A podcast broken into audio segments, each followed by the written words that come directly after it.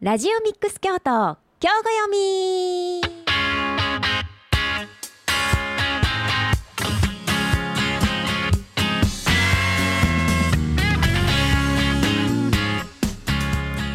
この時間は京都市北区上京区の FM870 ラジオミックス京都から京都の人も楽しめる今知っておきたい京都の旅や魅力的なスポットをご紹介する番組です。この番組はラジオミックス京都京都三条ラジオカフェ FM 舞鶴以上のコミュニティラジオアライアンス京都の3局ネットワークで放送しています。また週末には各放送局でリピート放送もしていますのでどうぞよろしく。ラジオミックス京都今日ご読み。お相手はあなたにハッピーボイスをお届けします。佐賀ねっちこと佐賀根幸子です。今回もどうぞよろしくお願いいたします。9月半ばになりました。暑さ寒さも彼岸までと言いますけれどもお彼岸ももうすぐ？うんっていうことはやっとこのね長く暑かった夏もそろそろ終わってくれるのかなと思いますよね。空はねだいぶ秋の空になってるんですけれどもね。ちょっと涼しくなってきたなと思ったらまた暑くなったりとかいろいろこう季節は移ろっておりますけれども、えー、お彼岸が過ぎたらそろそろ本格的な秋紅葉シーズンに入ってくるのかなちょっと楽しみですよね。さあ今日もそんな素敵な秋の京都を、えー、お伝えしていきますよ。この番組ではあなたからのメッセージやリクエストをお待ちしております。宛先はえー、メールアドレス fm870 アットマークラジオミックスドット京都。fm870 アットマークラジオミックスドット京都。ファックス番号は075-432-5806 075-432-5806番です。ツイッター、えー、もお願いいたします。つぶやいていただくときには末尾にハッシュタグをお忘れなく。ハッシュタグ FM870 ハッシュタグ FM870 とつけてつぶやいていただくと見つけやすいのでよろしくお願いいたします。はい、えまたこれすべてですねラジオミックス京都の共通の宛先になっていますので送っていただくときにはの今日ご読み宛てで送っていただけるととっても分かりやすくて助かります。それからあなたのラジオネームもお忘れなく。それでは今日もラジオミックス京都今日ご読み。お楽しみください。まずはこの曲でスタート。ザ・ビーチボーイズカリフォルニア・ドリーミン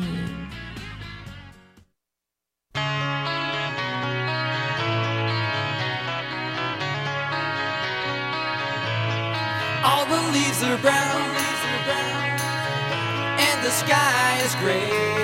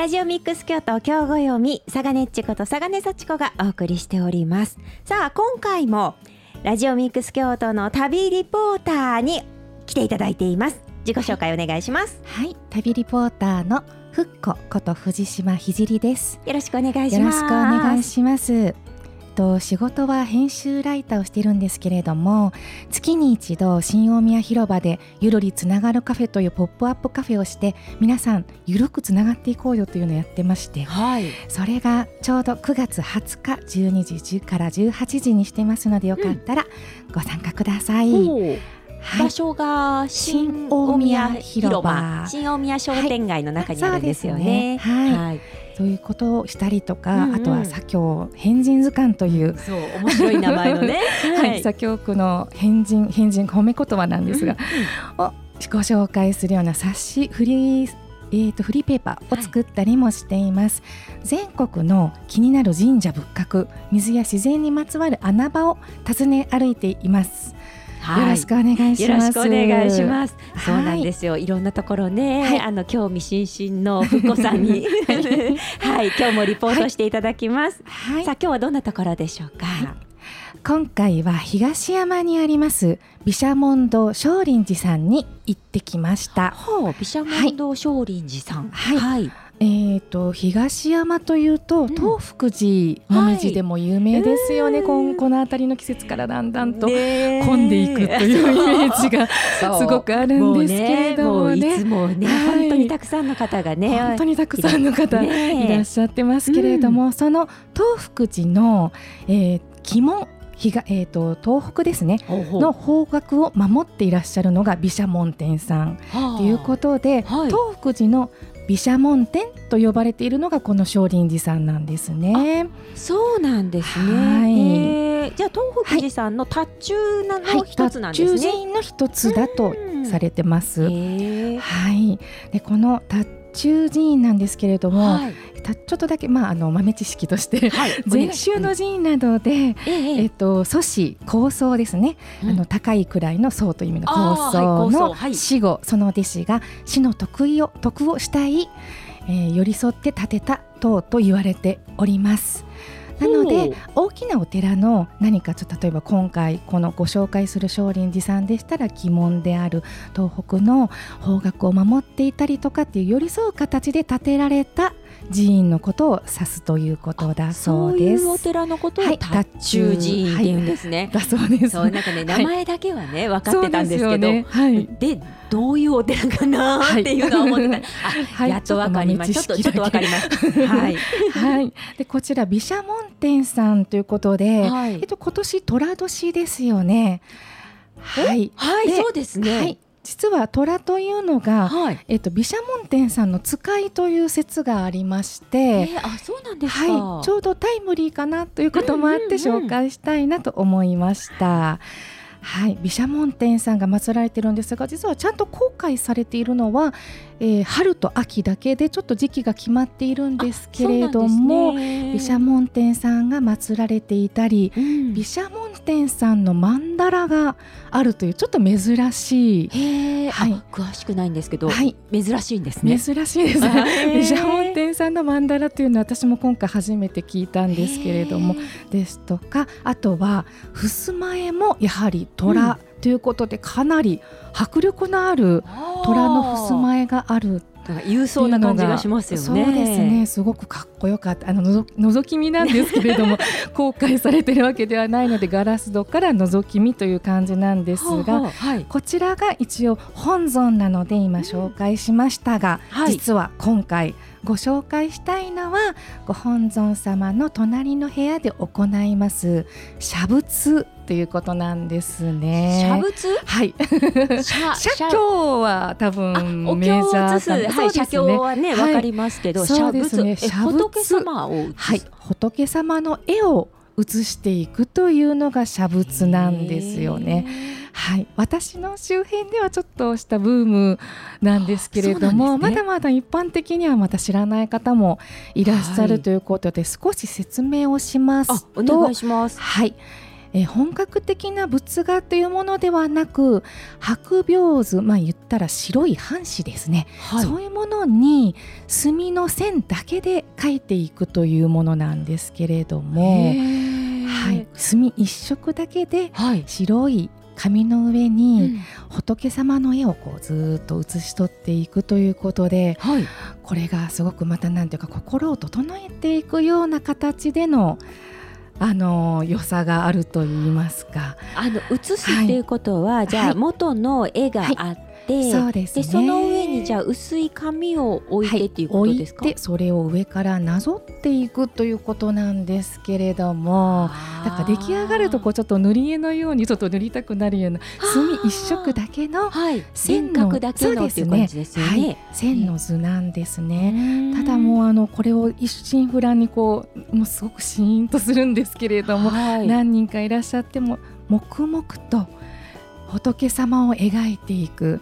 そしてシーンとこうねそよ風が吹く中でこう中庭が見えたりするんですけれども緑と緑の中のこうあのシーンとしたちょっと暗めのお部屋の中で写し取っていくということで心が整ったりですとか自分の考え方のちょっとこう癖なんかにも気づいたりするっていうちょっと面白い発見がはい今回ありまあした。そうなんですね。はいへええ写すその、はいあのなんていうんですか？画材？画材っていうんですかね？ははい、あのそうですね。これは何？筆ペンでした。多分あ本来は筆なんでしょうね。きっとこう墨を吸ったりですとか、あその墨をどうつけてとかというところからあると思うんですけれども、トライしやすいように筆ペンではありましたね。でもね筆ペン難しいですよ。そうなんです。本当に今回あのペンそうですね。筆ペン以前に。はい。ペンをあまり書いてないなっていうことにすごく気づかされるっていうのもありました。確かに。最近はね、もうはい。パソコンだったり、うん。スマートフォンだったり、そうですね。字を書くとか絵を描くっていうことをしてないですよね。字を書くということが本当に筆ペンでも芳名帳とかにね書いたりするときに使うぐらいだなってことに気づかされました。いやね、あのはい。芳名帳とかね、あの金封にね、名前を書くときに、ね。もういつもね、はい。緊張しますね。習っておけばよかったってすごく、普段から使っておけばっていうぐらいちょっと慣れていないんですけれどもそれもそうですね30分から1時間で書けますよっていうことで案内はされるんですが、はその中でそうですね20分ぐらい経ったあたりからなんとなくどれぐらいの力加減だとこれぐらいのにじみ方になってしまうのでこれぐらい浮かして書いた方がいいのかななんてことが20分ぐらいまでこう 模索模索のいう感じでなかなか辛いんですけれどもそういう自分と向き合う時間にもなっているのだなってことが体験してすごく分かったという感じです。はい、でじゃあどのような仏様を写すんだろうかということなんですけれども、はい。これは初心者の方向けに、えっと、守護仏守護本尊という言い方をするらしいんですけれども、はい。えー干支ですね皆さん生まれ年のええ支にちなんで選ばれるといいですよというアドバイスもしてくださいまあす。そうなんですね。で今回は、えっと、八八えー千手観音菩薩はい虚空蔵菩薩はい。文殊菩薩、うん普賢菩薩はい。静止菩薩そして大日如来不動明王阿弥陀如来という、えー、8種類のその仏様のはい。絵が用意されてるんですねそれぞれの席に。はい。はい、その中から、えっとご自身のものということで千手観音様は根年とかっていうふうにこうちょっとあの間してるものなんかあるんですね。せっかくなんで言っておきましょうかねあ。お願いします。はいはい。えっとね根年が千手観音、はい。えー牛虎が虚空蔵菩薩、はううさぎ年が文殊菩薩。い。辰巳が普賢菩薩、うん。で馬年が静止菩薩。そしてみ猿が大あみじゃないですね。羊年。猿年が大日如来、はい。そして鳥年が不動明王、うん。で犬伊が、えー阿弥陀如来というふうにこう決まってるんですね。その年の生まれた方を守ってくださってるんですよ。ということで私シャルド氏なので、はい、大日如来様を書いてきました。そうなんですねはいもうあのこちらがねすごく飾りですとか、はい、布のこう流れるような感じとかっていうのがすごく細かいのでそれがまたどういう力具合で書けばいいのかとか一筆で書いた方がいいのかとか例えば円を描く時だったら一気に書くとやっぱりちょっとブレたりとかするんですね。でも少しずつ書くとちょっとギザギザになってブサイクになるとこもいろんなことで悩みつつこれを仕上げていくんですけれどもその中でちょっとまあ手元が少し暗かったりするので、はい、この向きで書いたらいいんだろうかとか、うん、ちょっとペラッとこうめくりつつ確認しつつ書いていくという感じですね。はい、今日もね持ってきてくださってるんですけど、はい、すごいお上手と思って見てたんですけど。ですか、はい、ありがとうございます。でもあの例えばすごくよく出るペンだとブチブチとにじんでしまって細いものが書けないとかじゃあその場合かなり浮かして細くしないとにじんでしまうんだなとか、はいはい、筆運びなんてものも普段考えていないので本当に緊張しながらあっという間に1時間ぐらい経ってしまったという感じなんですけれども、ね、はい。初心者向けはこの8体のあの仏様のじゃあどれを書こうかなということとそれから中級者向けでまたね別のものもありますのでこちらには毘沙門天さんもいらっしゃるようです。ちょっとややこしいので今回は初心者向けの料金だとか、はい、あの情報についてお伝えしていこうかなと思います。はい、で、えっとご指納料という言い方をするんですけれども、はいはい、お寺に入るときは特にお金かからないんですが、この写仏体験をするときに1500円かかります。はい、で、えっとお抹茶とお菓子付きという。あら。それは嬉しい、ね、書き終わった後に、まあ、奉納するか持ち帰るかが決まるんですが、はい、あのお抹茶をいただきながらほっこりと最後することができます。で時間が、まあ、あの今私はだいたい1時間近くかかったと申し上げましたが、はい、これはあのその方によったり、うん、あのまあ、あの仏様によるということでちょっと複雑さが違いますよということですね。かかる時間はね、はい、違ってきます。はいでそうしましたらこの少林寺さんの情報の方にも移りたいと思います。ますはい住所が郵便番号605 0981京都市東山区本町15-795ということで、はい、電話番号は075-561-4311 075-561-4311ファックスは075-708-2354番です。アクセスが京阪本線もしくは JR 奈良線の東福寺駅下車、徒歩約8分です、うんうん、で参拝時間は10時から午後4時なんですが、はい、茶仏は10時半からだったりするので予約をしていただくのが確実かと思います。そうですね。もう、ね、せっかく行ってね書けないとかだったら残念なので、ねはい、お電話または、うん、えホームページすごく親切なのでホームページからの予約がおすすめかと思います。はい、ぜひねちょっと見てみてください。少林寺さんはね、あの、はい、勝ち勝ち負けの勝に、はい、林にお寺ですね。はい。です。はい。花手水もねすごくポイントだと思います。火曜とね土曜日に入れ替えていらっしゃるということですごく素敵な花手水があります。えあそうなんですね。いやなんかねあの。うん。こうねホームページをね私も見せてもらってるんですけど、はい、とても親切に書いてあるし。かなり親切でとっつきやすいと言いますか、ね、ちょっとねやっぱりハードル高そうだなっていうところもありますが、はい、あの写経体験写仏体験、うん、座禅体験いろいろされてますので、ね、ぜひご覧になってみてください、はい、これからねあのもみじも美しい季節になりますしね。はい、あのとってもあの季節あの景色もね楽しんでいただきながら、楽しめると思います、い、やなんか素敵なところをご紹介ありがとうございました。はい、ぜひ、はい、てみてください。はい、じゃあ、ふっこさんの旅、リポート、今日は少林寺でした。はい、それではここで一曲お送りしましょう。ジョニー・ミッチェルで Both Sides Now。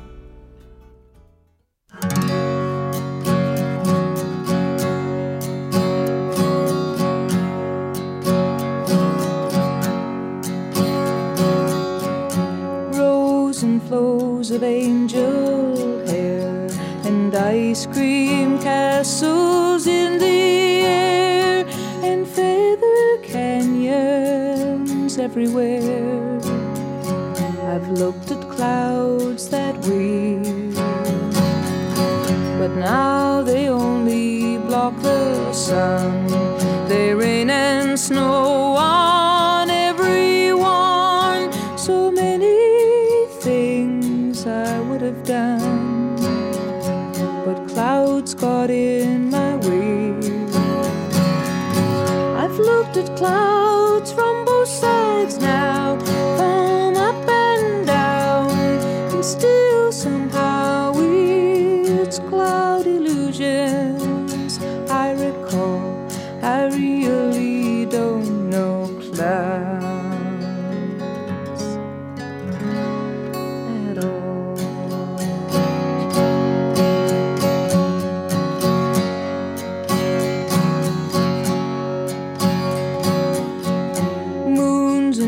And Ferris wheels, the dizzy dancing way you feel as every fairy tale comes real.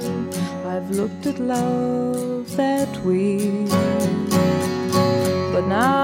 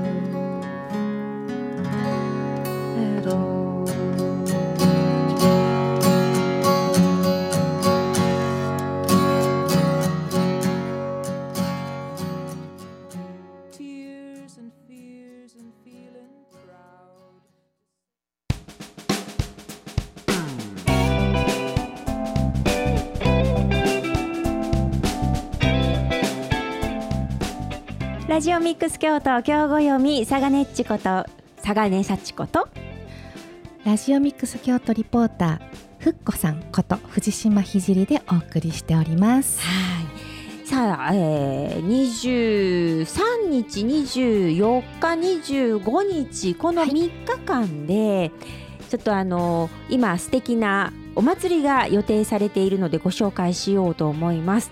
ふっこさんはい。秋のお花といえば何を思い浮かべますか、はい。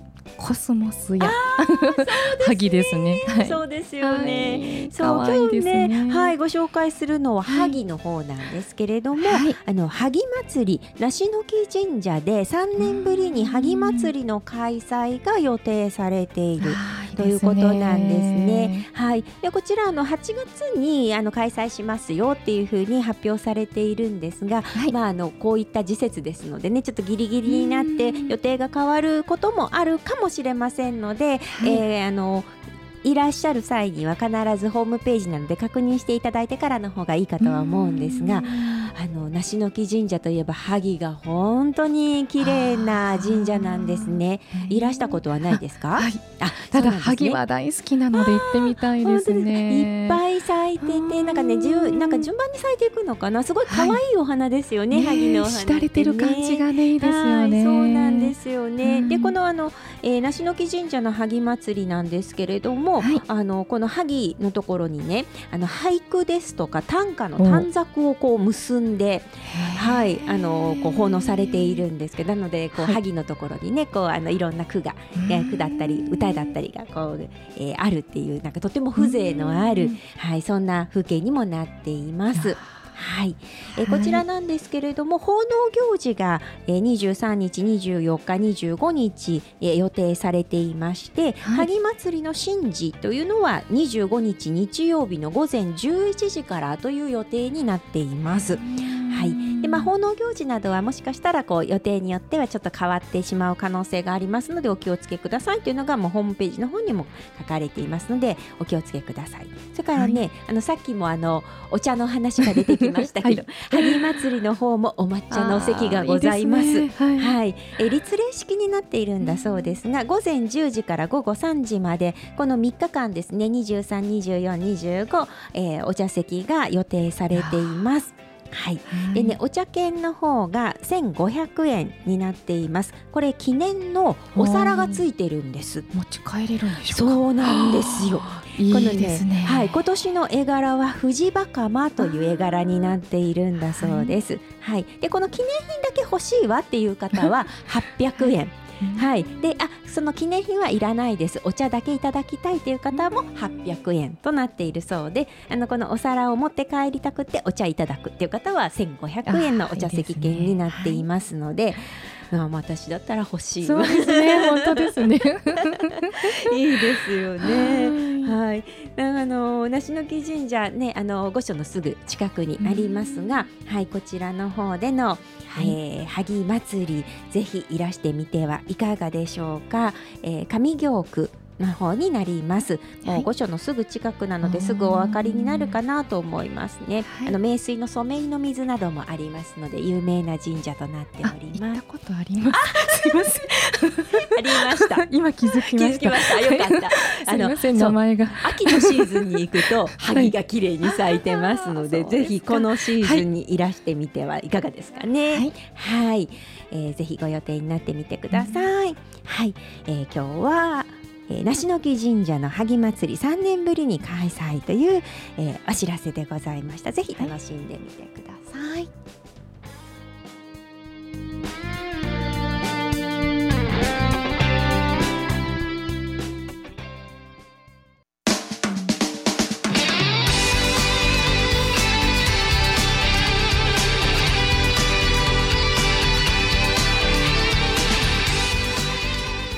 でしたでしょうか？ラジオミックス京都。今日ご読み今日はふっこさんに、えー、写仏について、はい、リポートしていただきました。いいですね写仏ね。はいまたぜひしたいです。はい私もちょっと機会があったらぜひトライしてみたいと思います、さああなたもどうぞ楽しんでみてくださいね。素敵な週末をお過ごしください。